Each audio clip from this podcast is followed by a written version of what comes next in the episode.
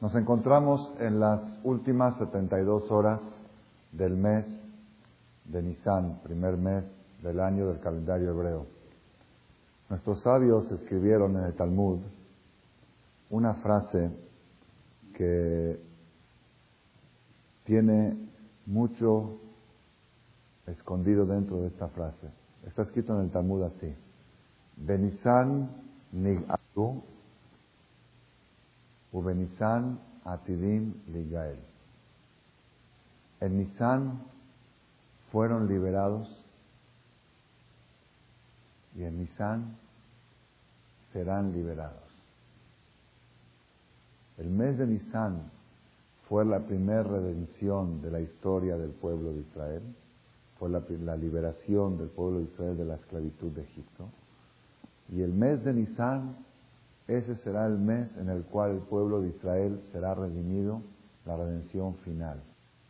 El tan esperado, que tenemos dos mil años esperando, el día que vea Hashem lemele al que Dios será rey sobre toda la tierra, aquel día será el nombre de Hashem uno y su nombre unificado en toda la tierra. Ese, ese día tan esperado y tan ansiado, que tanto lo rezamos, que tanto lo pedimos, que tanto lo mencionamos, lo que llamamos la llegada del Mashiach, según el Talmud, el mes de Nisan fue el mes de la redención y el mes de Nisan será el mes de la redención final. ¿Ok? Así está escrito en el Talmud. Cuando hablamos de redención y cuando hablamos de liberación, tenemos que saber, como introducción a esta plática, que por supuesto, la redención es un concepto global que habla de la redención general de la humanidad, del pueblo de Israel, que el mundo va a llegar, se puede decir, a la liberación final de toda la maldad, de todas las guerras, todas las cosas que, que deterioran la calidad humana. El mundo se va a liberar de todo eso y eso lo llamamos la época Yemota Mashiach, la época mesiánica, los últimos mil años de la historia porque Hashem creó el mundo en seis días, el séptimo descansó. Cada día representa un milenio. Estamos en 5763. Del año 6000 al año 7000 va a ser mil años de Olam Shekuló Shabbat. Mil años de Shabbat.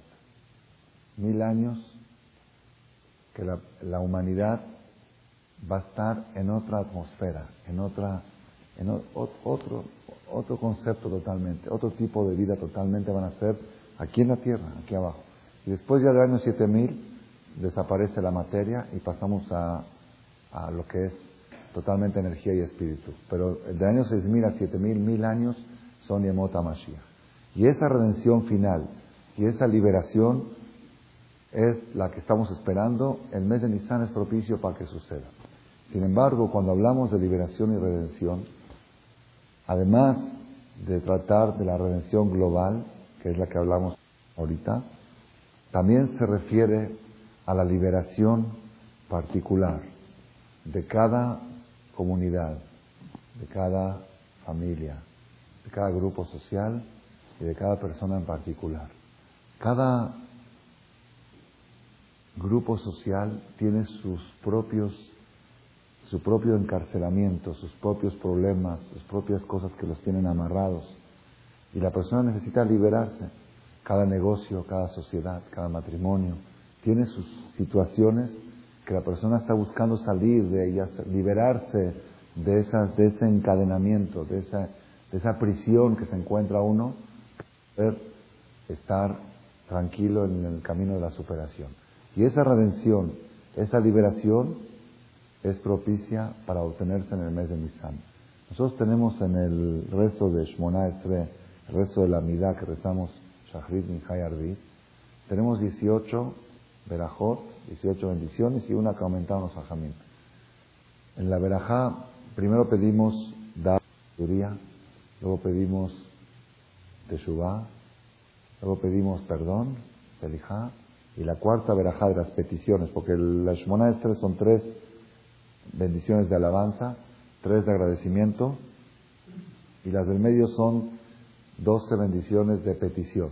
En las peticiones tenemos primero sabiduría, luego pedimos teshuvah, que, que se va, podemos acercarnos al Creador, Tercero, pedimos perdón por las faltas.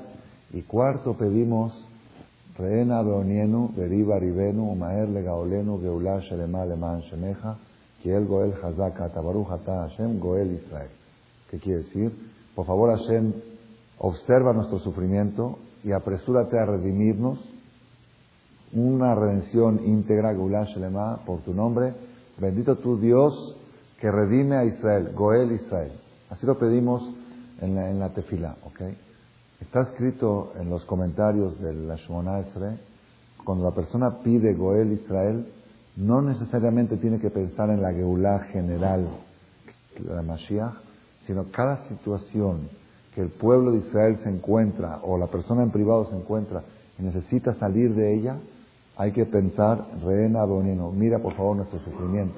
Si la persona tiene un problema financiero, económico, o un problema matrimonial, o de educación, o social, que lo concentre su pensamiento en Reena Beonienu, mira nuestro sufrimiento de Riva Ribenu y lucha nuestra contienda. Ayúdanos a poder luchar. Umaher Legaorena, apresúrate a liberarnos de esta lucha para poder dedicarnos a una lucha más espiritual. Eso es lo que el punto que pongo como introducción. Cuando hablamos de Geulá, Geulá puede ser Geulá general o puede ser Geulá particular y privado. Eso es por un lado. Por otro lado, otro secreto más, que está escrito también en los libros y lo descubrí hace poco tiempo, tenemos que saber que para poder salir de las situaciones difíciles que se encuentra la persona, mayoría de las veces se necesita un milagro. Se necesita un milagro. Como dice el Talmud, Kashim mezonotav sheladam Es difícil la parnasá de la persona, el sustento en la manutención de la persona es difícil, tan difícil como el milagro de la partida del Mar Rojo. Quiere decir, está escrito aquí, que una persona para poder recibir su parnasá, su manutención, para poder liberarse de sus problemas económicos y financieros, necesita un milagro del calibre de Kiryat Yansuf. Por otro lado dice el Talmud, es difícil el matrimonio de la persona como la partida del Mar Rojo. Quiere decir que para poder, ya sea encontrar pareja o ya sea encontrarse con su pareja que ya lo tiene, llevarse bien con él, haber un encuentro, una comunicación, necesitamos un milagro del calibre de Kiryat Yansuf. Yo a veces digo que si la persona pasa un día, 24 horas, en armonía con su mujer, sin pelear con ella, se tiene que levantar en la mañana y cantar Shiratayam, Moshe, Israel. La canción cantó el pueblo de Israel cuando cruzó el Mar Rojo. ¿Por qué? Porque pasó un milagro, 24 horas de armonía, 24 horas de paz en el matrimonio. Así está escrito en el Talmud. Es difícil.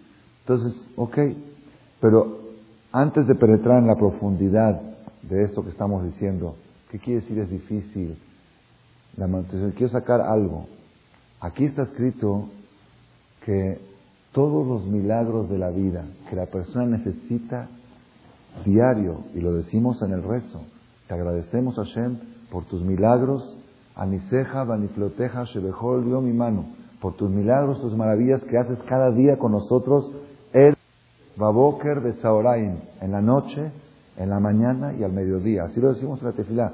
Nosotros reconocemos y admitimos en el rezo de Shahrid Minhay Arbit que noche, mañana y tarde necesitamos milagros para salir adelante. Nuestra vida está rodeada de milagros aunque no los veamos de manera directa. Estamos seguros. La persona no sabe, no sabe de los milagros. Hay una parte que dice en el Salmo, es el Salmo 118, dice así, Aleluya, no, no es 118, yo creo que es el 100, 117. Aleluya et Adonai kol goim, shabehu kol aumim, ki gavar alenu hasdo bemet Hashem Van a alabar a Dios todos los pueblos, todas las naciones. ¿Por qué? ¿Por qué lo van a alabar a Dios? Porque nos hizo a nosotros, a los Yehudí, muchos favores. Como Hashem nos hizo muchos favores, lo van a alabar los pueblos. Preguntan, a ver, no entiendo. Y Hashem nos hizo a nosotros favores. ¿Quién tiene que alabar a Dios? ¿Los pueblos o nosotros? Nosotros. ¿Quién alaba a Dios? Aquel que recibió el favor. Dice, no. Ellos van a alabar porque nos hizo favores a nosotros. No, no se entiende. Nosotros tenemos que alabar porque nos hizo favores a nosotros. Dice el rabino Jacob de Dubna una cosa preciosa. Preciosa, pero viene al caso de lo que estamos hablando. Dice que había, trae un, puede ser un ejemplo, puede ser un caso real había un hombre, lo aleno, no vidente, un ciego, que salía cada día con su bastón y tenía su caminito de su casa. Todos los días iba a comprar la leche, a comprar el pan, con sus moneditas, su, dinero. Tenía su camino fijo, cada día caminaba, sabía, de su casa al Macolet, al, al súper, del súper a su casa. Entonces, cierta vez, unos asaltantes, unos ladrones, unos rateros, pusieron su vista en este hombre, dijeron, este es presa fácil para poder asaltarlo. Y parece que sabían, tenían sabían de que el hombre llevaba, dinero con él o llevaba algunas joyas o algo. Dijeron, vamos a asaltarlo. ¿Qué vamos a hacer? Él todos los días sale a las 8 de la mañana a comprar la leche y el pan y va por este caminito. Vamos a hacer una trampa ahí en el caminito, un pozo.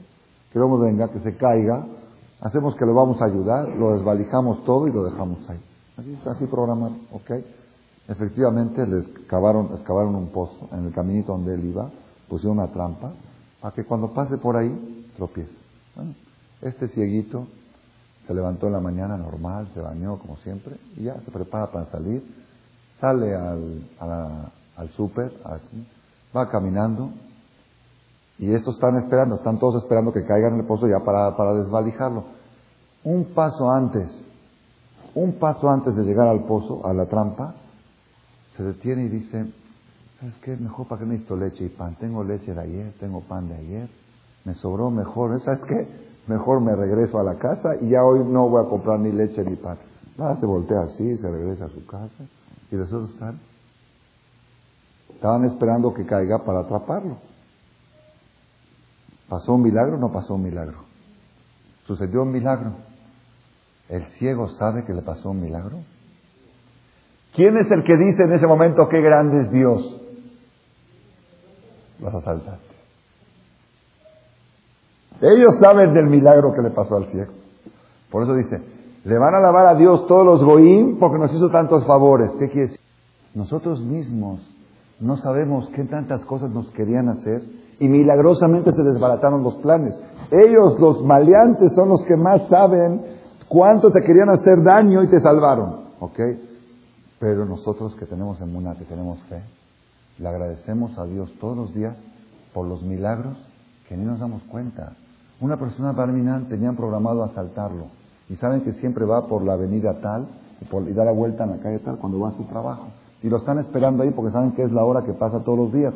O lo van a asaltar o lo van a secuestrar.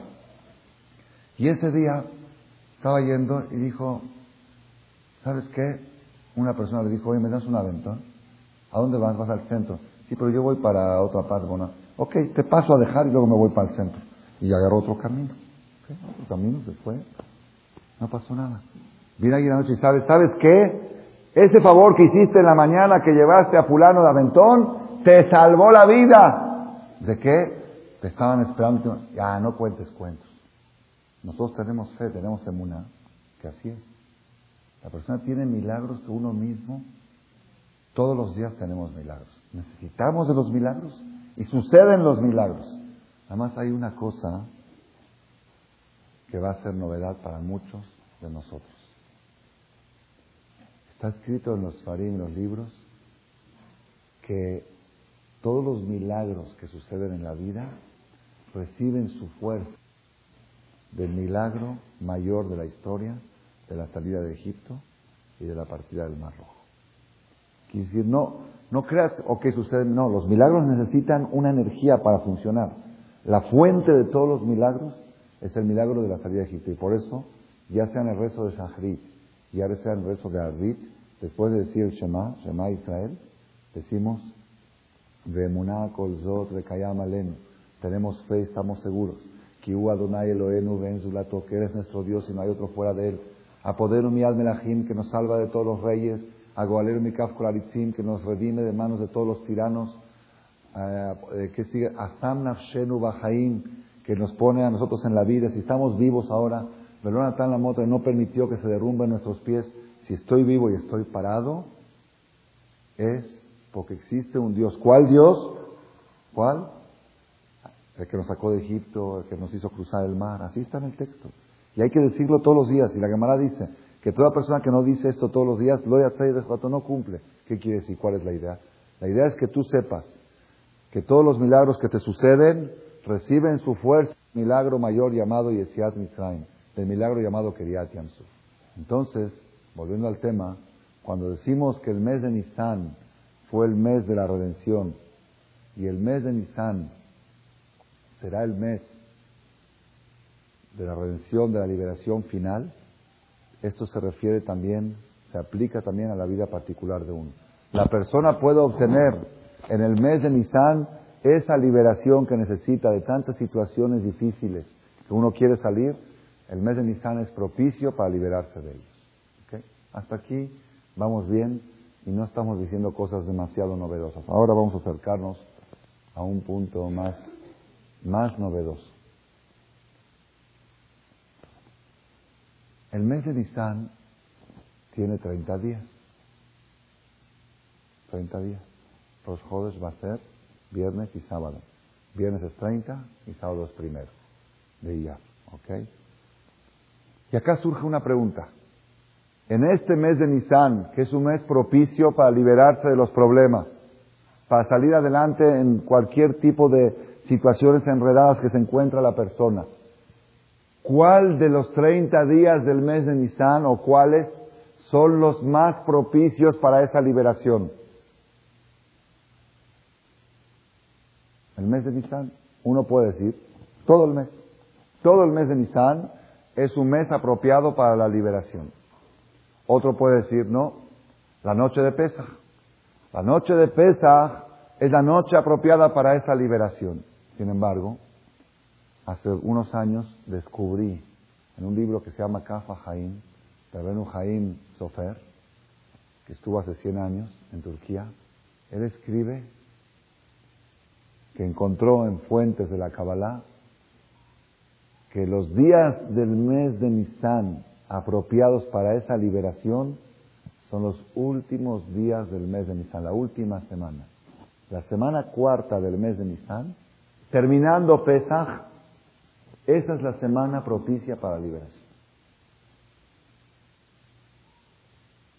Cuando lo leí, me asombré mucho. ¿Por qué? Pues yo diría, no, los primeros días de Nisan, la inauguración del Mishkan, fueron días muy especiales. Los siete días de la salida de, Egipto son días muy especiales. La última semana, pues la verdad ya, ¿por qué decimos Yeshem esta semana? ¿Ah?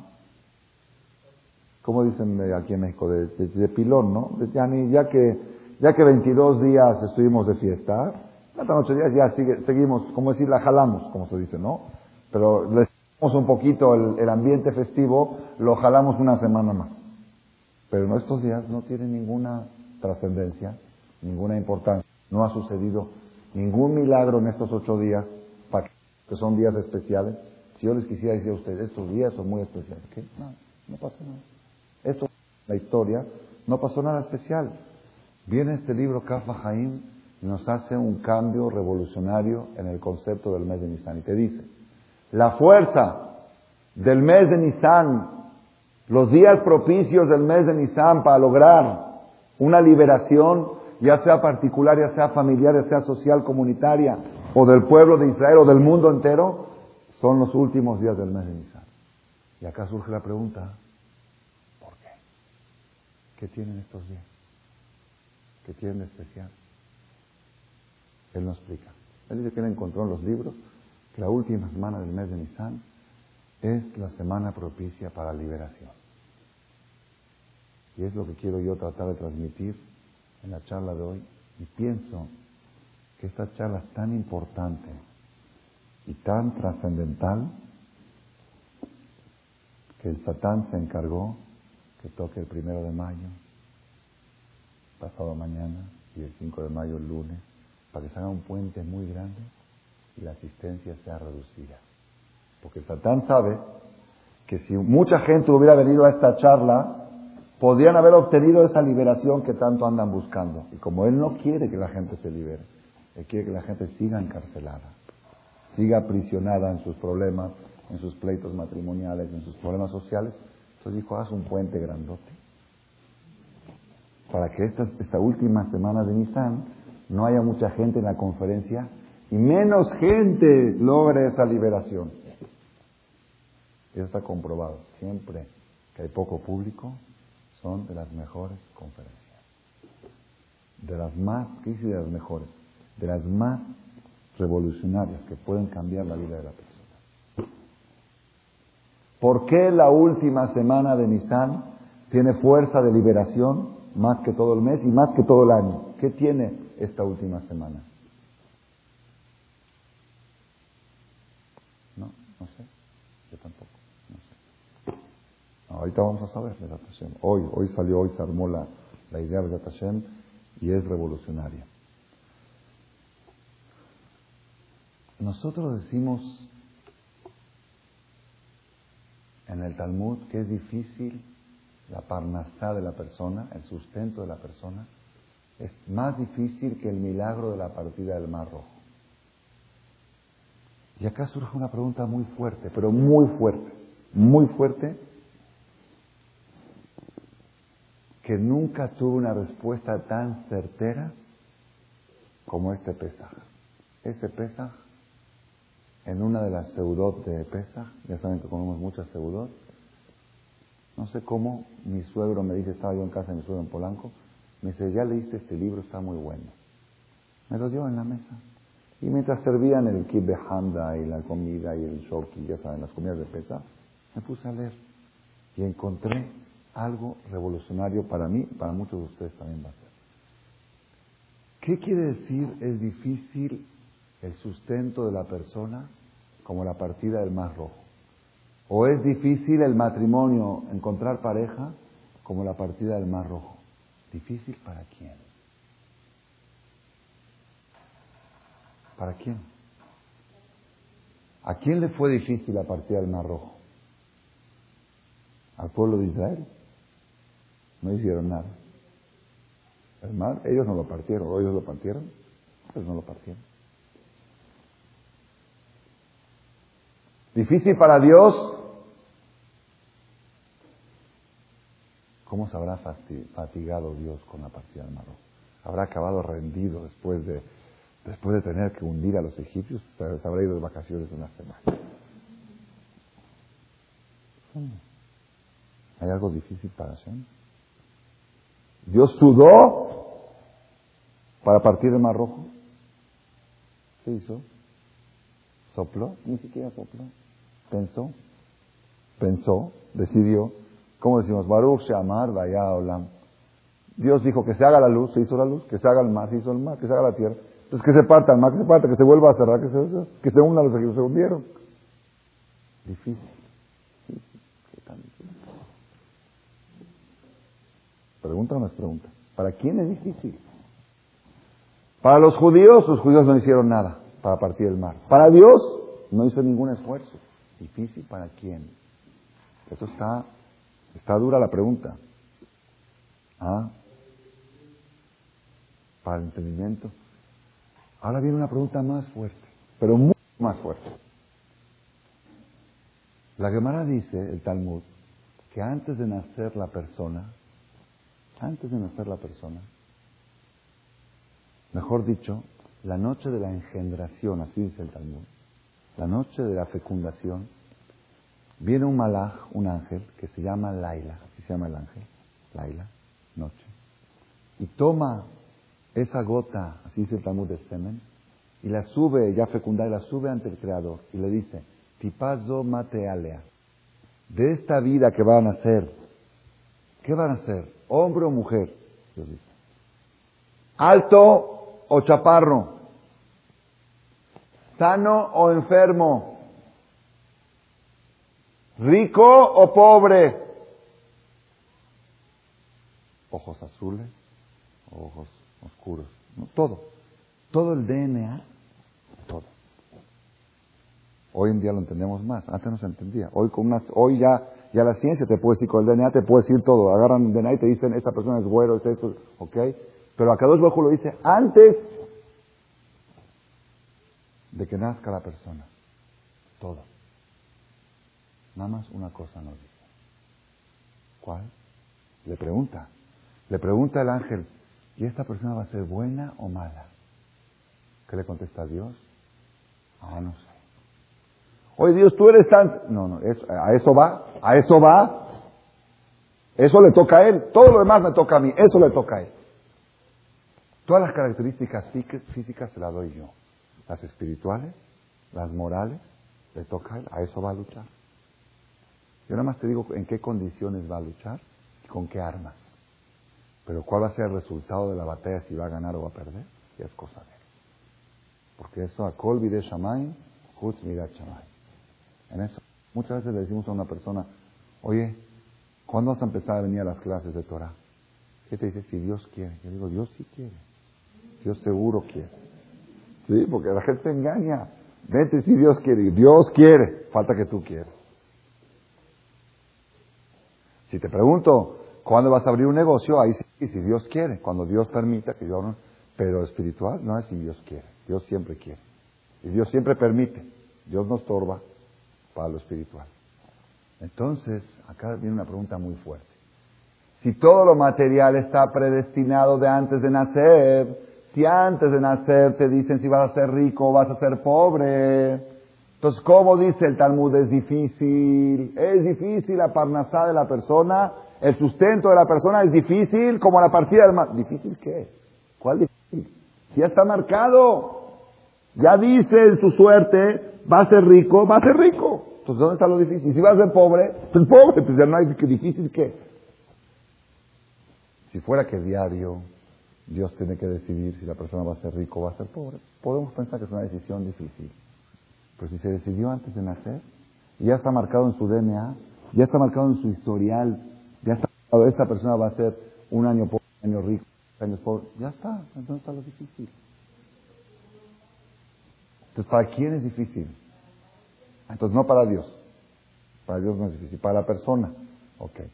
Difícil para la persona el sustento, igual como la partida del Mar Rojo. La partida del Mar Rojo fue difícil para quién? ¿La persona? Fue, no, no fue difícil. Cruzaron, hicieron mucho. Aquí, Rabotay, hoy, igual en el matrimonio. La Gemara dice 40 días antes de nacer. Antes de nacer. Esto es antes de que Bat Kol Yom, no, perdón, 40 días antes de la de la formación, dice la Gemara. Esto está antes todavía. Sale una voz del Shammai y dice, la hija de fulano para fulano, la hija de Mengano para Mengano. Aquí sí que los testimonios también están marcados desde el cielo 40 días antes de nacer. Entonces, ¿qué es lo difícil? Si ya está todo marcado. Si fuera que Dios necesita armar matrimonios. Entonces tú la verdad sí está, está cañón. Seis mil millones de habitantes. Decidir ahora quién para quién no está nada fácil, la verdad. Es fácil. Eh, ¿Por qué? Porque, ok, cada comunidad trata de hacer los matrimonios en su comunidad. Pero Dios, ¿cuál es la comunidad de Dios? Todo el mundo, seis mil millones de personas. Pues la verdad, empezar a, juntar Juan para eso, está difícil, está difícil. Pero si antes de nacer ya está marcado, ¿dónde está lo difícil? ¿Ah? ¿Se encuentran? ¿Se encuentran? No creo que sea tan fuerte. ¿Qué es lo difícil? Ya, ya, ya, vas, ya vas por la ya te estás acercando a la respuesta, Sandra. Ah, es lo que quiso decir Sandra antes. Lo difícil es la falta de la falta de saber, pero en realidad no hay nada difícil. Ahora van a ver algo, algo mucho más allá. Para mí fue una revolución, lo aprendí este Pesaj y cambió mucho. Yo ya lo sabía de antes, pero no lo tenía aplicado en este concepto y ahora lo vamos a aplicar y vamos a ver hasta dónde llega esto para que entendamos qué quiere decir difícil qué quiere decir. Dios en Génesis, en Bereshit, en la Parashá Lejleja, le promete a Abraham vino, después de tanto sufrimiento de 100 años sin tener hijos, 99 años sin tener hijos, Dios le dice, no solamente que te voy a dar un hijo, sino a ti te voy a adjudicar la tierra santa, la tierra de Eres Israel, la tierra de tu descendencia, la tierra de Eres Israel. Y le promete, la tierra más, no es para los patriarcas, no es nada más la parte territorial. La tierra santa representa cosas mucho más allá de lo que ustedes se imaginan. No es solamente tener una proporción de tierra, es la más chica de todas las tierras. Pero ahí la tierra santa es aquella tierra, le llaman Ramban Nachmanes, es el palacio de Dios. Vivir en Eres Israel y vivir fuera de Israel es como vivir dentro del palacio o vivir fuera del palacio. Y cuando Dios le promete a, Abraham vino, a tu descendencia le voy a dar la tierra de Israel, a tu descendencia le voy a adjudicar que puedan vivir permanentemente en el palacio real. Palacio real significa ante la presencia divina directa. Dice el Ramban Nachmanides en la perashá de la semana pasada, el que lo quiere ver, Levítico, que todas las tierras del mundo se manejan a través de ministros. Ministros. Hashem tiene ministros, ángeles. Un ángel para México, un ángel para Argentina, un ángel para Costa Rica, un ángel para Estados Unidos, un ángel para Irak, no Saddam Hussein, por supuesto. Un, ángel para cada lugar, ¿ok? Y para la tierra de Israel, ¿quién es el ángel de la tierra de Israel? No tiene ángel. El rey. Entonces, prometerle la tierra de Israel a Abraham vino es prometerle vivir en un lugar donde los ojos de Dios están constantemente ahí, donde está su presencia constante. Era una promesa impresionante. Viene Abraham y le pregunta a Dios, Mayomar, y dijo Abraham, Bamaeda Kirashena, ¿cómo me puedes garantizar que mis descendientes van a heredar esta tierra? Oye, ¿cómo, cómo me puedes garantizar? Mi palabra no es suficiente. La palabra de Dios. Si la palabra de Dios no es garantía, pues entonces ¿cuál sí? Hashem le dice, te prometo, tu descendencia van a heredar esta tierra de... Y Abraham le dice, ¿y quién me garantiza? ¿Cómo quién me garantiza? Yo. Yo te lo estoy diciendo. Abraham pregunta, ¿quién me garantiza? ¿Qué quiere quién me garantiza? Rabotai, escuchen bien, escúchenme lo que vamos a decir ahora, porque esto es una revolución. Para poder, para poder explicar esta idea revolucionaria, les voy a dar un ejemplo. Un ejemplo. Y con este ejemplo me voy a ahorrar 20 o media hora de conferencia. Con un ejemplo se puede contestar y eh, explicar en más en breve todo. Supongan ustedes, y este ejemplo quiero que sepan de veras que con este ejemplo ustedes pueden resolver el 99% de sus preguntas que tienen en la vida. Con este ejemplo que voy a dar ahorita. Cuatro horas de conferencia se pueden dar basadas en este ejemplo. Y efectivamente en los seminarios que hacemos de fines de semana, que hacemos en todas partes del mundo, seminarios de 18 horas, las últimas tres horas giran alrededor de este ejemplo que les voy a decir ahorita. Ese es el cierre de toda la filosofía, de todo, de todo el judaísmo. El ejemplo es así. Supongan ustedes que una persona, señor, multimillonario, tiene almacenada su riqueza o parte de su riqueza en bodegas de vino francés. El vino francés, en los tiempos de antes acostumbraba mucho a acumular riquezas en vino. ¿Por qué? Como no había bancos, el vino cada año vale 10% más. Es más, un buen consejo al que quiere hoy en día invertir, ya que no hay, no hay, los bancos no dan buenos intereses, que compre vino. Ah, es real, el vino cada año vale 10% más. Se va añejando y se multiplica su valor. Un vino que me pasado valía 10 dólares, este año vale 10 dólares plus, plus 10 este, centavos y así va subiendo el valor y en 10 años se duplica, se, se duplica la cantidad. Este señor tenía una cantidad muy fuerte de vino y le dijo, antes de morir, mandó a llamar a un amigo de él, dijo, mira, yo no tengo herederos, estoy repartiendo mi patrimonio y a ti te adjudico un millón de litros de vino francés que vale 18 dólares el litro. ¿Es buen regalo? ¿Ah?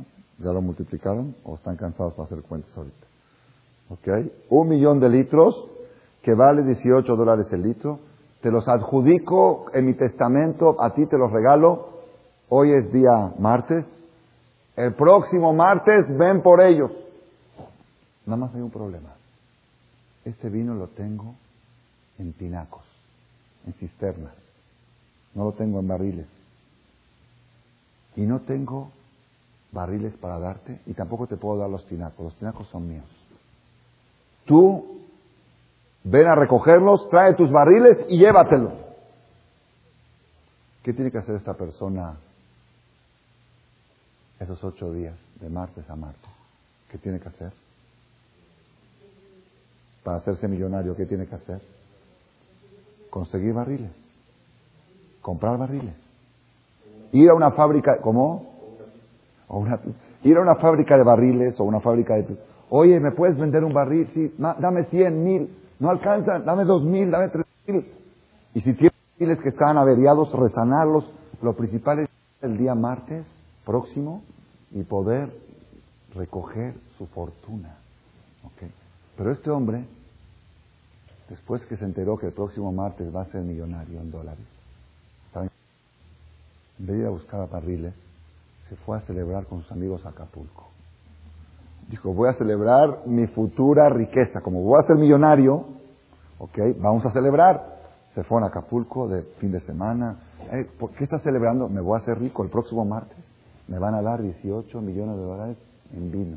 Me voy a hacer rico.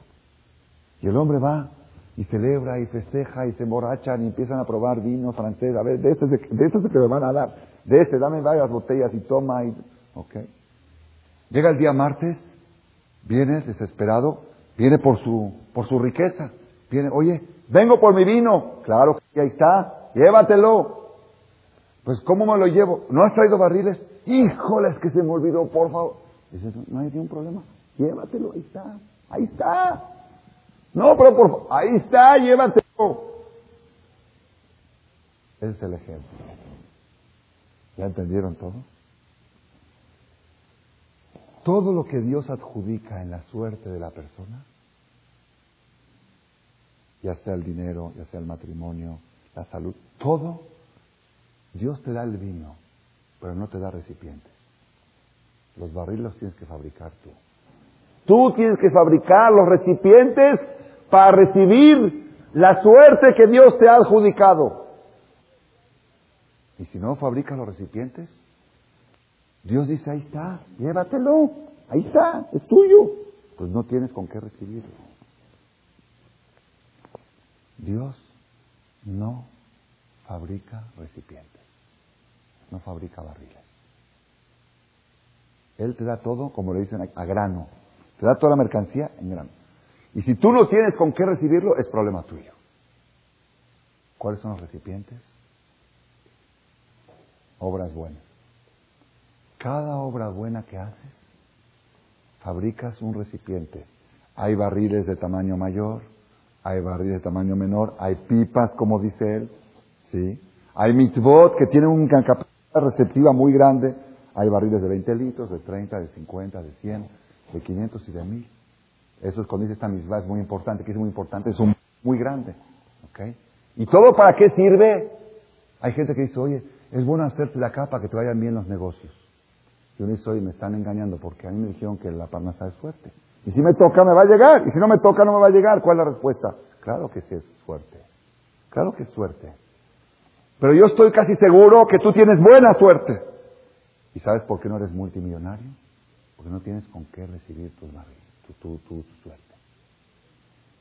Y eso es lo más difícil. Cuando dice el Talmud, es difícil la parnasá persona partida del Mar Rojo. ¿Qué es lo difícil? ¿Saben qué es lo difícil?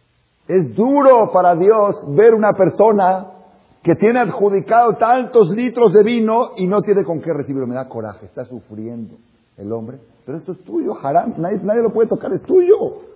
Como este magnate que ya le había adjudicado el billón de litros y, y, él está más deprimido. Oye, porque ahí está, es tuyo. Es más, como ya está adjudicado legalmente, ya no puedo hacer nada con él, no se lo puedo dar a nadie. Es tuyo. Y pobre de ti que no los puedes recoger. Eso es lo más duro para Dios en el sustento de la persona. Lo duro para Dios no es no darle a la persona su sustento, no. Lo duro es tenerlo en la mano y no poder dárselo, porque no tienen que recibirlo. ¿Están escuchando? Es revolución. Es revolución. ¿Por qué? Cuando fue la partida del Mar Rojo, cuando fue la partida del Mar Rojo, dice la Torah que el mar regresó en la madrugada, le etanó. ¿Qué es le etanó? Dice el Talmud que cuando Hashem creó los mares, puso en condición al mar, dijo, yo te fabrico con esta condición, que el día que tengan que cruzar por aquí los judíos, te abras y cuando vengan tus enemigos para hacerles daño, te cierres y los hundas. Así estaba condicionado desde la creación del mundo. Entonces, ¿dónde está lo difícil? ¿Dónde está lo duro? ¿Dónde está lo duro? ¿Dónde está lo duro? Cuando el pueblo de Israel estaba a punto de cruzar el Mar Rojo, se levantó arriba el ángel de Egipto y le dijo a Dios, oye Dios, tú vas a salvar a los judíos y hundir, ¿cómo se dice? A mis, este, a mi gente. Dijo, sí. Le dice, ¿se puede saber por qué? Halalu Estos son idólatras y estos son idólatras. Los judíos en Egipto se habían contaminado de la idolatría de los egipcios. Estos son Obdeabodazara y ahí estuvo lo difícil para Dios. ¿Qué era lo difícil? Es cierto que se tiene que partir el mar, pero los judíos no tienen barriles, tienen barriles averiados. Cada pecado que la persona hace, avería, rompe los barriles. Y ahí está el problema. Ahí está el problema. Debes de fabricar barriles y conservarlos. Y el pueblo de Israel tenían barriles averiados, porque eran idólatras. Y ahí viene la midata la justicia, y dice, ¿por qué vas a salvarlos? ¿Cómo por qué? Ya está designado desde la creación del mundo que se tiene que abrir el mar para que pasen los judíos y cerrarse para hundir a los enemigos. Si es verdad. Así como está designada la parnasá, estaba, pero no hay barriles. Los barriles, y eso fue lo más difícil. Lo más difícil para Dios en la partida del Mar Rojo es hacer un milagro a gente que no tiene recipiente. Eso fue lo difícil. Buscarle por dónde, a ver, ¿por dónde le busco si no tienen, los tienen averiados, los tienen dañados? Tuvo que Dios hacer de manera milagrosa que los barriles, ¿saben qué hizo Hashem en ese momento? Entonces uno puede preguntar, entonces, ¿cómo los salvó? Si no tenían barriles, y dijimos que Dios no fabrica barriles, ¿cómo se salvaron? ¿Sabes qué hizo Dios? Utilizó barriles sobrantes de Abraham, Isaac y Jacob. Los barriles se pueden heredar. El vino no se hereda, pero los barriles sí. La suerte no se hereda. La suerte, cada quien tiene su suerte. Pero el papá le puede heredar a sus hijos barriles sobrantes. Y Abraham vino y le decía a Dios, Dios, por favor, las misbot que yo hago, los barriles que yo fabrico, no los quiero usar yo, déjalos para mis hijos. Y ellos creaban pipas, ellos no creaban barriles, ellos sí fabricaban pipas. Entonces, ¿qué hizo Dios en el momento de la partida del Mar Rojo? Dijo, oye, estos no tienen con qué, no tienen con qué salvarse, no tienen, ya sé que merecen, porque yo les prometí, pero no tienen recipientes. Fue y trajo de la bodega de Abraham, Isaac y Jacob barriles para poder cruzar el Mar Rojo al pueblo de Israel. Eso quiere decir que es difícil para Dios la parnasá de la persona. Igual el matrimonio. Hashem le marcó a la persona antes de nacer, esta persona, este hombre para esta mujer, ya está marcado. Pero Tienes que crear los recipientes necesarios para que merezcas que te manden tu media naranja. Porque es un zehut. Encontrar a la pareja ideal es un zehut. Y para merecer, Dios no fabrica barriles. Tú tienes. Y por eso le duele mucho. Es muy difícil para Dios el matrimonio. ¿Por qué? Porque dice Dios, ya está, tu pareja ya está. Ya tengo programada 40 días antes que nazcas. Te la quiero dar, pero no, tienes con qué recibirlo. Me cuesta. Me duele ver una persona que tiene la suerte en sus manos y por no tener los recipientes no la puede recibir. Eso es lo difícil para Dios. Eso es lo difícil. No es difícil para Dios darte dinero. No es difícil para Dios, perdón, darte tu pareja. No es difícil para Dios cruzarte el mar rojo. Es difícil para Dios saber que tú lo mereces, que lo tienes ya marcado, ya lo tienes designado en tu suerte, en tu estrella, pero no tienes con qué recibir. Eso es lo más duro. Y Dios dice, si supiera esta persona, Nada más que haga, que fabrique un poquito más de barriles. Ya le quiero dar su lana, ya le quiero dar su pareja, ya le quiero dar su, milagro. Pero no crea recipientes. ¿Qué, ¿Cuál es la conclusión de todo esto? La de todo esto, Rabotai, nosotros por error caemos mucho en la mística. ¿Qué dice la mística? La mística, un amuleto por acá, un amuleto por allá. El mes de Nisan es un mes de buena suerte. El mes de... ¿Ustedes saben por qué el mes de Nisan es un mes propicio para la liberación? ¿Por qué? Ah, pues porque es el mes de la liberación. No hay mes de la liberación, olvídalo. Olvídalo.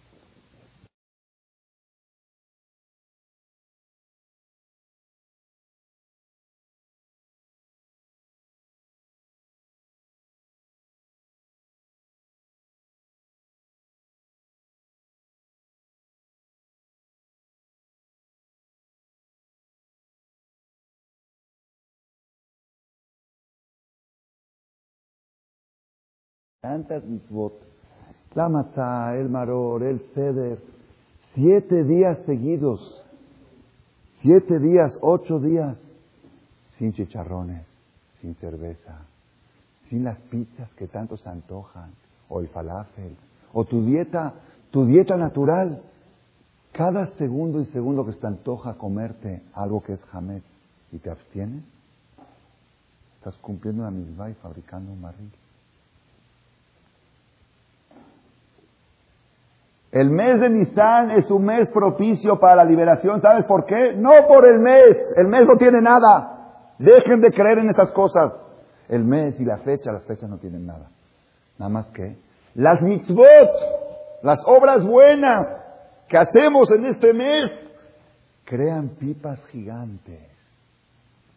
Entonces, si esa es la filosofía, dice Kafa Jaim, ¿cuál ¿Cuáles días del mes son los más propicios para la liberación?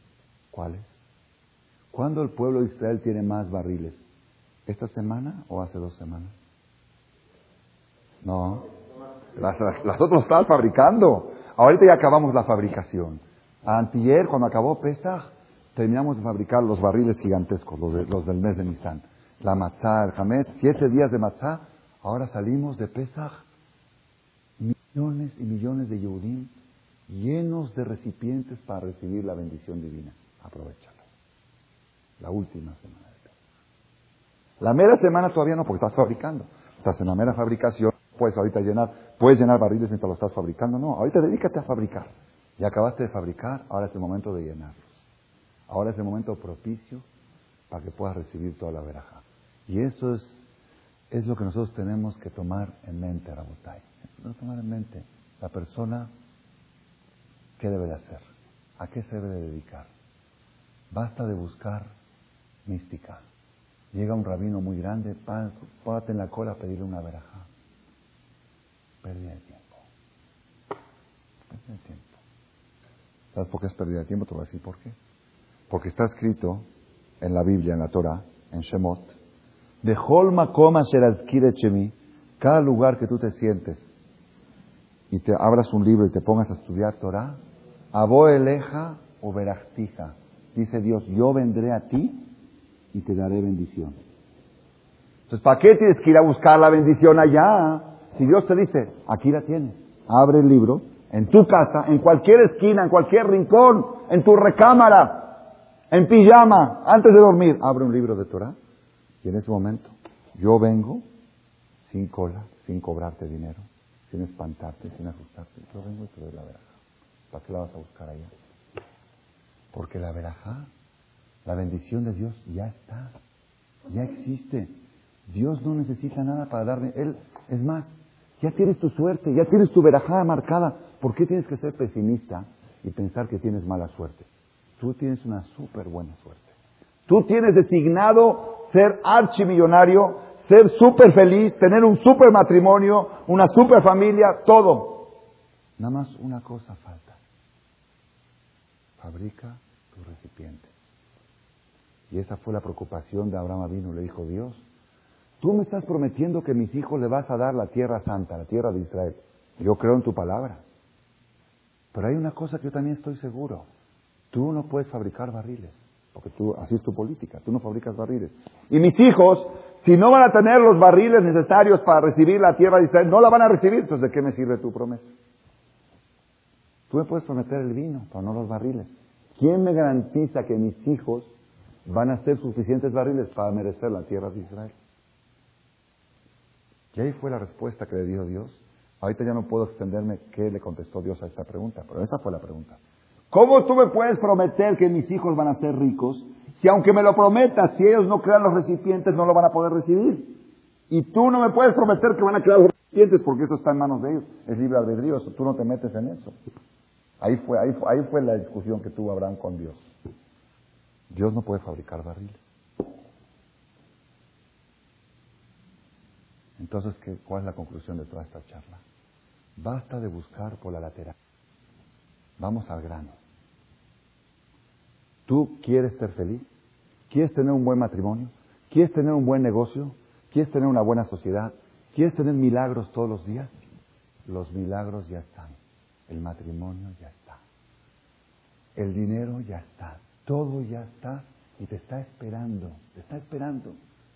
Y Dios sufre. Dice, pobre hombre, ya lo tiene todo.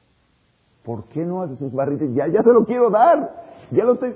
No se lo puedo dar a nadie más que a él. Es de él. Pero el hombre no hace sus barriles. Entonces, ¿qué hay que hacer?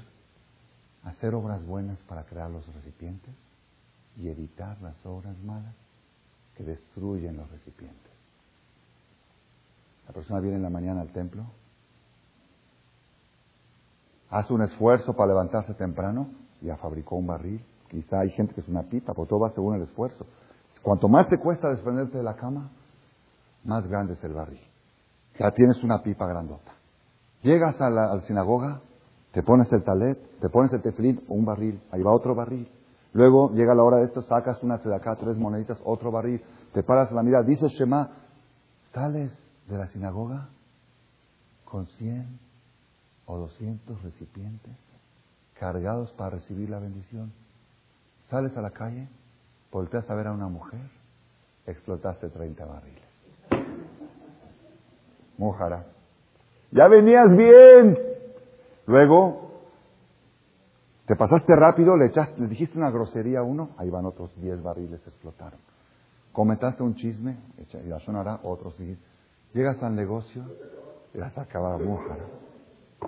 Ahí está el problema. Ahí está el problema. Hay que todo el tiempo fabricar barriles y conservarlos, no averiarlos, no explotarlos. Esto es. ¿Es revolucionaria la charla o no es revolucionaria? Puede cambiar la vida de muchos de nosotros y contestarnos cientos de preguntas. Cientos de preguntas. Cuando la gente me pregunta por qué hay gente malvada que le va bien, ¿dónde están sus barriles? La respuesta es, no tienen barriles, pero tienen mucho vino y están usando barriles que le heredaron sus papás. Sus papás hicieron tantos barriles y los papás le pedían a Dios, además, los papás hicieron de sobra. Los papás hicieron más barriles que el millón de litros. Ellos tenían un millón de litros, fabricaron dos millones de barriles. Entonces usaron un millón para su suerte y le dejaron un millón de barriles para sus hijos, nietos y bisnietos. Pero algún día se pueden acabar. Cuando se acaben los barriles, ese hombre que es malvado se va a la quiebra. Está viviendo a costilla de sus padres, sus abuelos. Y nuestros abuelos eran al revés, le decían a Dios, guárdame los barriles para mis hijos. En vez de vivir con los de tus padres, mejor fabrica tú de para dejarle a tus hijos. Muchas cosas se contestan con, todo, con este concepto. Por eso digo, el mes de Nisan fue la primera liberación y el mes de Nisan va a ser la última liberación. El mes de Nisan no tiene ninguna mística, nada más tiene una fuerza. El mes de Nisan es un mes que el pueblo judío crea cantidades de pipas, barriles tremendos, la quemada del jamés, la védica, todo eso que hemos hecho, ante, ustedes no se imaginan hoy en qué nivel se encuentra el pueblo de Israel ante los ojos de Dios, no se imaginan. Porque millones de Yehudim, yo leí un artículo en internet, el 92% de los judíos en Israel hacen la noche del Seder. A su manera, unos, pero participan en la cena del Seder. El 60% de los judíos en Israel come matzá todo el Pesach. Es una de las más que un Kippur. Pesach es más que Kippur. El pueblo de Israel está tan lleno, tan cargado de barriles. Ahora es momento propicio para recibir la veraja, pero no los explotes. Cuídalos.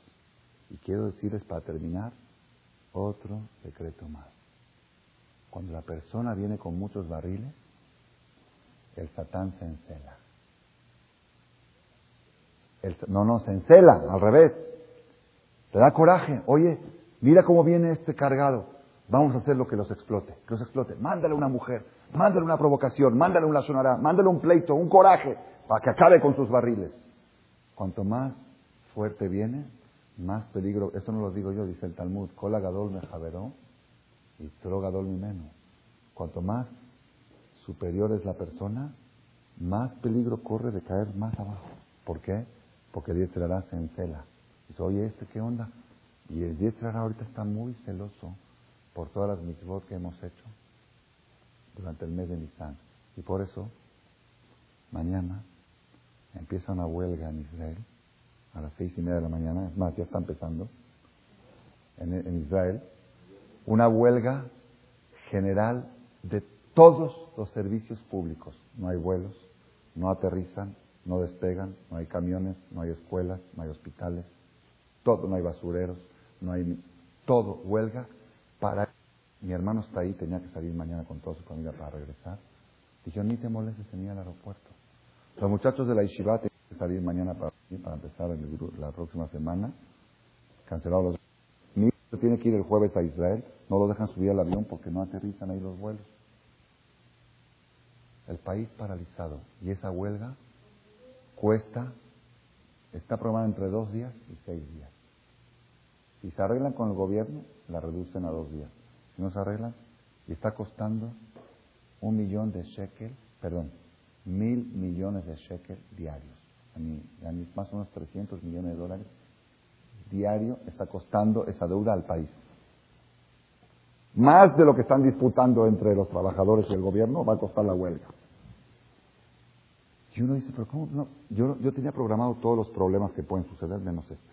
Para abrir la yeshiva, dice, bueno, mañana llega mi hermano David, luego llegan los muchachos, estamos en la remodelación, tenemos problemas con el municipio, vienen a clausurarnos, ya lo estamos arreglando, ya todo, ya le recé a Dios, por favor Dios, arréglame con el municipio, arréglame con tesorería, eh, dame la lana para pagar a los remodeladores, ayúdame a conseguir, todo, todo recé. Lo único que no se me ocurrió rezar, por favor Dios, que los muchachos puedan subir al avión, que puedan, no, pues ¿por qué no van a subir? Ahí están los vuelos, ¿por qué no? De donde menos me esperaba, vino. Y hoy en la noche recé, por favor, Hashem. Ya me ayudaste a la remodelación, ya me ayudaste. ¿Y ahora qué? Hay huelga, no pueden viajar los muchachos. Y yo pienso, ¿cómo puede ser? Ya entendí por qué. Porque estamos tan cargados de voz con tantos recipientes que el Satán se encela. Dice, algo tengo que hacer, algo tengo que hacer para frenar esta fabricación de pipas. Ya es demasiado, ya, ya es mucho tenemos que buscar. Le dije a mi hermano David que agarre a todo el grupo de los muchachos allá y que abra la yeshiva que empiece la yeshiva que pida prestado dos, tres cuartos ahí alguna yeshiva, que los junte a todos, que se pongan a estudiar y cuando se acabe la huelga que se los suba al avión y se los traiga. De todos modos, esto es, este es el mensaje que queríamos transmitir la noche de hoy. Por eso el Satán se preocupó para que en esta clase no haya mucha gente ya está cansado de barriles, ya no puede. Y encima que vengan y escuchen una conferencia y que Ramales les explique que tienen que conservar esos barriles, no, mejor que no vayan. Que se queden en Cuernavaca, en Acapulco, que exploten todos sus barriles ahí en las playas, en todos esos lugares, para que regresen a México el martes próximo 6 de mayo, igual como estaban antes de Pesaj, sin barril. Todos los barriles que fabricaron, que los exploten. ¿Ok? Eso tenemos que saber nosotros, que Hashem Baraj nos ayude a poder fabricar cada día más barriles y a poder conservarlos. ¿Para qué? Para recibir nuestra parnasá que ya está destinada y que Dios sufre porque te la quiere dar y no puede. Ahí está, es más, te la da, no tienes cómo recibirla, para recibir nuestro matrimonio, nuestra salud, nuestra felicidad y nuestra liberación final. El Mashiach ya está en la puerta. Ya está, ya, ya tiene que llegar, ya. Hashem dice, aquí está el Betamigdash, aquí lo tengo. El Betamigdash, el tercero, ya está construido. Ese no lo van a construir aquí abajo. Ya está construido ahí arriba. Y la Gemara dice, Dios está ya desesperado por mandar el Betamigdash. Y el pueblo de Israel están desesperados porque ya lo construyan. ¿Qué falta? Nada más el recipiente. Y ya lo teníamos, ahorita después de Pesach, quizá todavía lo tenemos. Conservan, conserven recipientes, fabriquen más, púlanlos, límpielos, para que muy pronto, ojalá, Hashem, tenemos ya 72 horas. Quizá esta huelga es positiva. Quizá de alguna manera esta huelga va a ser. Dicen que en la historia del Estado de Israel no hubo una huelga igual. Todo el país ¿Por qué? Pues porque es lo que va a pasar cuando venga el Mashiach. Cuando venga el Mashiach la gente ya va a dejar de volar en avión, de subir al camión, de ir a, ya, no, ya, ya, ya no va a haber servidores públicos, ya la vida va a ser diferente. La gente que va a estar haciendo todo el día. ¿Qué hace mañana una persona que está de huelga en Israel? No hay nada que hacer. ¿Te sientas estudiar Torah? Es lo que va a hacer cuando venga el Mashiach. Quizá por eso empezó la huelga mañana, las últimas 72 horas del mes de Nisan, para ir entrenándose a lo que va a pasar cuando venga el Mashiach. Ulay es una explicación que se me ocurrió ahora en este momento. ¿Ok? Así que nos ayude, que tengamos el rejut de poder crear barriles, conservarlos y poder pronto, ojalá el próximo martes, dar esta conferencia en este mismo salón, pero este salón trasladado a Jerusalén, como dice la Gemara, que todas las sinagogas del mundo van a trasladarse a Jerusalén en la época final de los días. Amén. Y ahora vamos a escuchar preguntas porque creo que hay algunos que se quedan con algo. A ver, aquí muy. Esta es una pregunta muy interesante que me la han preguntado en varios seminarios. La Teshuvah puede resanar barriles. Es decir, barriles averiados los resana. Pero la Teshuvah puede, un barril explotado, volver a rearmarlo, no sé. No sé, si hay ciertas, la teshuva, hay ciertos pecados que la teshuva sola no es suficiente. Hay pecados como pura teshuva se resanan. Y hay pecados que necesita teshuva más otras cosas para poder refabricar unos barriles que están totalmente... No es igual un barril rajado que uno está explotado. Entonces depende de qué tipo de pecados que son. Esa es buena pregunta también. Esa es buena pregunta. Y hay un poco de controversia en este aspecto y con esto se puede entender que una persona dice, yo hago esta misma, refuá para fulano. Ahora la conferencia de hoy que sea refuá para mí. Oye, ¿qué decir esta refuá shelema para otro? No, no se entiende. Podemos entender que a través de esta conferencia fabricamos barriles y el público está dispuesto a donar parte de los barriles que fabricamos aquí para que esta persona pueda recibir su salud que merece. Probablemente si se pueda, y no solamente para los padres, sino para cualquier persona que tú se la adjudiques. ¿Ok? ¿Qué otra pregunta? ¿Ah? ¿En la víspera de qué? En la víspera, ya explicamos que la víspera de los jueves es un día muy especial, bueno para fabricar barriles, pero hay otra cosa muy interesante.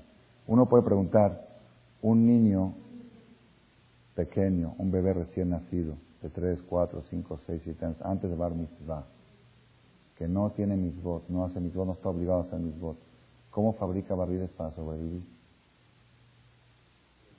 Que sepan que los niños hasta los 13 años y las niñas hasta los 12 viven de los barriles que fabrican los padres. Entonces, un papá cuando trae un hijo al mundo tiene doble responsabilidad. A partir de hoy, si hasta ahora tenía que fabricar barriles para él, ahorita hasta el bar mitzvah de su hijo. Y esa es la explicación que la gente pregunta, ¿qué culpa tiene el niño? ¿Por qué, tiene calentura el niño? No tiene una culpa. Sino sencillamente los papás fabricaron menos barriles de lo necesario y por eso el hijo no puede estar sano. No es castigo, no es ningún castigo. El niño no puede fabricar sus propios barriles porque está incapacitado. Y el sistema es que el papá fabrica los barriles de sus hijos como no hizo lo suficientes, su hijo está sufriendo. Entonces, ¿qué tiene que hacer el papá cuando su hijo tiene calentura? Fabricar más barriles. Esa es la responsabilidad doble que tiene uno cuando se hace padre. Y por eso el día del bar mitzvah, pocos saben, pero hay una bendición especial. Que papá pone la mano encima de su hijo y dice, bendito Dios que me liberó del castigo de este. Entonces todos, yo que pensaba que qué es el castigo de este, que los pecados que el hijo hace, lo castigan. No, no es así, es al revés. Bendito Dios que me liberaste de esa responsabilidad que hasta ahora cada problema que le pasaba a mi hijo, yo me sentía culpable. No me sentía, yo era culpable. Era porque el niño no puede fabricar barriles y el único que puede fabricar es su padre y su madre. Entonces yo me sentía muy mal cada vez que le daba una calentura a mi hijo. Ahora si le llegaba una calentura ya es problema, porque ahí ya puede fabricar sus barriles. ¿Ok? Por eso digo cientos de preguntas, cientos de preguntas. Trece años, sí. Ya son para el papá. Hasta que el papá se va del mundo, si le sobraron barriles que no usó, en los tzadikim solamente le sobran. Generalmente a todos nos falta. Por eso tenemos tantas broncas, ¿ok? Pero a los tzadikim, sí, a los tzadikim generalmente les sobran barriles, crean demasiadas. A propósito, ellos fabrican de más. Oye, yo, ¿para qué quiero tantos misbot? Ya hice muchas misbot. Si no son para ti, que tienen para tus hijos. Hay, muchísima gente, vamos a agarrar montones de familias en todas las del mundo y, este, y tienen todos los problemas del mundo también. Okay. O sea, el que viene siendo lo que puede ver a alguien y le va a dejar Ok. Yo contesté hasta ahora por qué puede haber un malvado que le vaya bien, porque tiene barriles hereditarios. Ahora, ¿por qué puede haber un tzadik que le vaya mal? Ok, esa es la pregunta, si hace muchos barriles. Aquí la respuesta es que existe un porcentaje, es un porcentaje muy pequeño, ¿eh? pero muy extremadamente pequeño. Un porcentaje muy pequeño de gente en el mundo que nacieron sin vino. Sin adjudicación de vino. No le adjudicaron vino. Le adjudicaron muy poco vino. A eso se le llama mala suerte. Pero es muy poco el porcentaje, porque es ilógico. ¿Me entendiste lo que te quiero decir? De cada millón de personas puede haber uno que nació con poco vino, con poca salud, ya, entonces por más barriles que haga, pues no hay vino. Aunque tenga todos los recipientes del mundo, ¿por qué? Porque no, hay, no le adjudicaron. Es como a uno le dieron un millón de litros, a este le dieron 100 litros. Y este fabricó barriles para 100 mil litros. O tienes barriles, pero a ti te dieron 100 litros nada más. Pero eso es una, un porcentaje muy pequeño. La gran mayoría, el 99, todos los que estamos aquí presentes, no tenemos por qué pensar que tenemos mala suerte. No hay por qué. ¿Por qué? Espérate, perdón. ¿Por qué Dios te va a dar mala suerte a ti? ¿Por qué? Es muy rara. La, la mala suerte es una opción de millón. Lo más probable es que si te va mal es por falta de barriles y no por falta de vino. No, no, no, por falta de barriles. Ahora, si tú ya estás seguro, 100%, que fabricaste todos los barriles, y no te volteas a ver mujeres, y no comes taref, y no hablas a Shonara, y no, no destruyes barriles, y te va mal, ahí, ahí viene ya la explicación. Debe de ser que a ti te adjudicara un poco vino, pero tú eres del... Es muy minoritaria la, la posibilidad. Entonces, lo más probable es por la, ley, por la ley de probabilidades, tienes que pensar en los barriles más que en los vinos. Esto es muy lejano, muy lejano. O hay gente que dice el Ainara, el mal de ojo. El mal de ojo es una, un poder que destruye barriles también. Existe forma de destruir barriles a través del mal de ojo. Mi maestro una vez en la viudades se enfermó de la garganta y lo tuvieron que operar, estuvo un mes sin poder hablar. Y un jajam, su fuerza está en, la boca. No pudo funcionar. Después de seis meses, la operación no salió bien y volvió a, recaer, a decaer. Entonces un amigo mío dijo, jajam, ¿por qué a la gente buena como usted le pasa esto?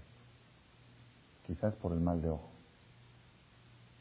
Porque le ha ido muy bien, ha crecido mucho su yeshiva. ¿Sabes qué le contestó el? Dijo, oh, yo tengo una lista muy grande antes que el mal de ojo. El mal de ojo, o sea, cuando una persona ya no encuentra nada, dice, oye, yo no fallo nada, yo estoy perfecto. Entonces, lo único que puede ser, pues, es el mal de ojo. Pero yo, yo tengo miles de cosas antes de pensar en el mal de ojo. Y nosotros, lamentablemente, nosotros, digo, es algo muy curioso. La gente más pecadora, cuando le pasa algo, lo primero que piensa es en el mal de ojo. Y la gente tzadik, la gente tzadik, cuando le pasa algo, lo primero que piensa es, caparata, alguna falta hice y por eso. Así es, así es por naturaleza. Es increíble, es increíble. Entonces, por, así, porque así se le ¿por qué? Porque cuando Dios le manda a una persona un golpe para que se despierte, ya se le está quitando libre albedrío. Entonces, ¿qué hace el Lo desvía al mal de ojo. Porque si él luego, luego sentiría el mensaje, ya luego luego haría Teshuvah. ahí, viene otra vez el rey, la lucha.